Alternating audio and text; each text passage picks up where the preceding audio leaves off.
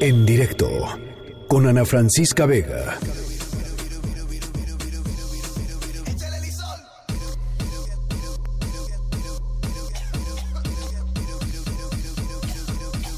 Bueno, pues en todos estos días eh, eh, extraños de aislamiento social, en donde pues nuestras vidas, nuestras rutinas eh, y todo se ha tenido que ir ajustando paulatinamente. Evidentemente no todos están en aislamiento, pero hay muchas familias que sí lo están, hay muchas familias que pues están ya desde, desde el lunes pasado, incluso desde antes, un poquito antes, pues con los niños en la casa y un poco preguntándose ¿Qué se hace cuando, cuando una familia enfrenta una contingencia de este tipo?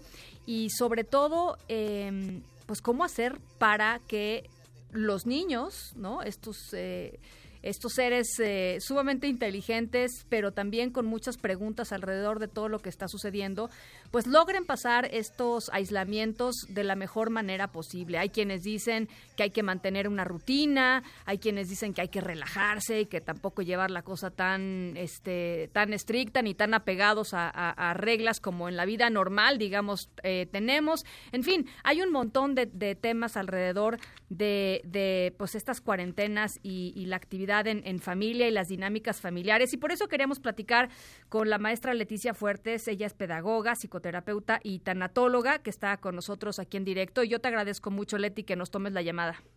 Hola Ana, ¿cómo estás? Mucho gusto estar contigo y con toda tu audiencia. Pues contenta de tenerte, Leti, y primero pues eh, preguntarte un poco sobre el tema de las rutinas. Sabemos que los niños son seres rutinarios y, preguntarte un poco en ese sentido, ¿cómo, ¿cómo la ves?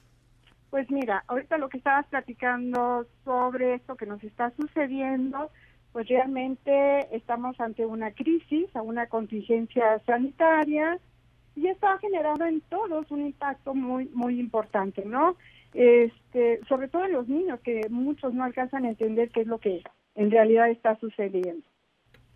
Entonces hay que darles mucha contención y mucha seguridad para que la pasen lo mejor posible. Y sí es muy importante generar rutinas, ¿no? No romper estas rutinas que se rompen, sino hacer otras rutinas dentro del hogar como se pueda, este, porque yo sé que es muy difícil, habrá mamás o papás que también tengan que salir a trabajar, pero sí buscar la manera de, de establecer a lo mejor, por ejemplo, un calendario con los niños.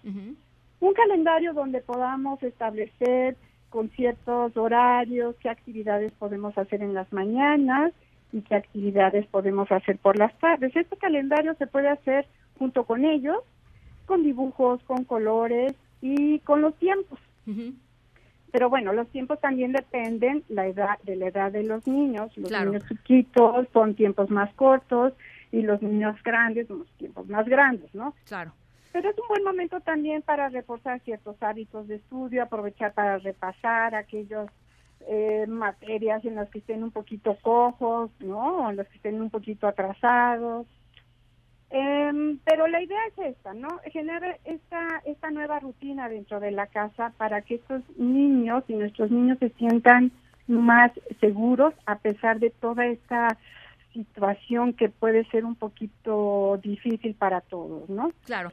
A ver, Leti, eh, en términos de, por ejemplo, eh, eh, hay familias que tienen la suerte de tener un pequeño jardín o un perro al que pues pueden sacar a pasear, pero hay familias que, que no, hay familias que viven en un departamento y que de pronto eh, ahora todavía no estamos en ese momento, pero probablemente en las próximas semanas, eh, pues eh, la situación llegue a tal momento en donde efectivamente nada más se pueda salir a estrictamente lo esencial y, ahí, ¿qué recomendación le tienes a papás y a mamás en términos de cómo le explicas esto a un niño sin que se aterrorice? Porque debe ser una situación muy aterrorizada. Si, si de por sí, ¿no? Para los adultos de pronto hay momentos que dices, ay, ¿no? Este, pues quizá para un niño también de pronto pueda tener eh, un componente muy, pues de mucho miedo, de mucha incertidumbre, eh, eh, ni siquiera poder salir de tu casa, ¿no? No, bueno, para los niños, claro que genera mucho miedo y mucha angustia porque no lo han no alcanzan a entender la magnitud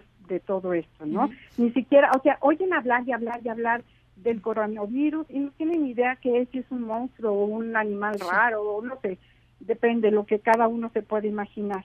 Nosotros también tenemos miedo y también estamos angustiados y tenemos que tener mucho cuidado porque este miedo y esta angustia se puede mm, manejar como enojo, ¿no? Y entonces a lo mejor puede bajar nuestro nivel de tolerancia dentro de la casa y estar enojados, irritables y todo esto. ¿Qué podemos hacer con los niños cuando estamos en espacios chicos o cuando no podamos salir? Lo mismo, hacer esta rutina de, eh, un poco de estudio, de escuela, pero también muchas recreativas. Sí. Hay muchas opciones para dibujar, para trabajar con plastilina, con barro, o sea, buscar materiales de desecho, de reuso que puedan usar dentro de la casa como permitirnos a lo mejor un poquito de que pinten, ensucien, etcétera, ¿no? Este jugar, hacer actividades también rítmicas, con baile, con música, ponerles mucha música, todos escuchar mucha música, ¿no? Esto nos ayuda mucho a bajar el, nivel de estrés.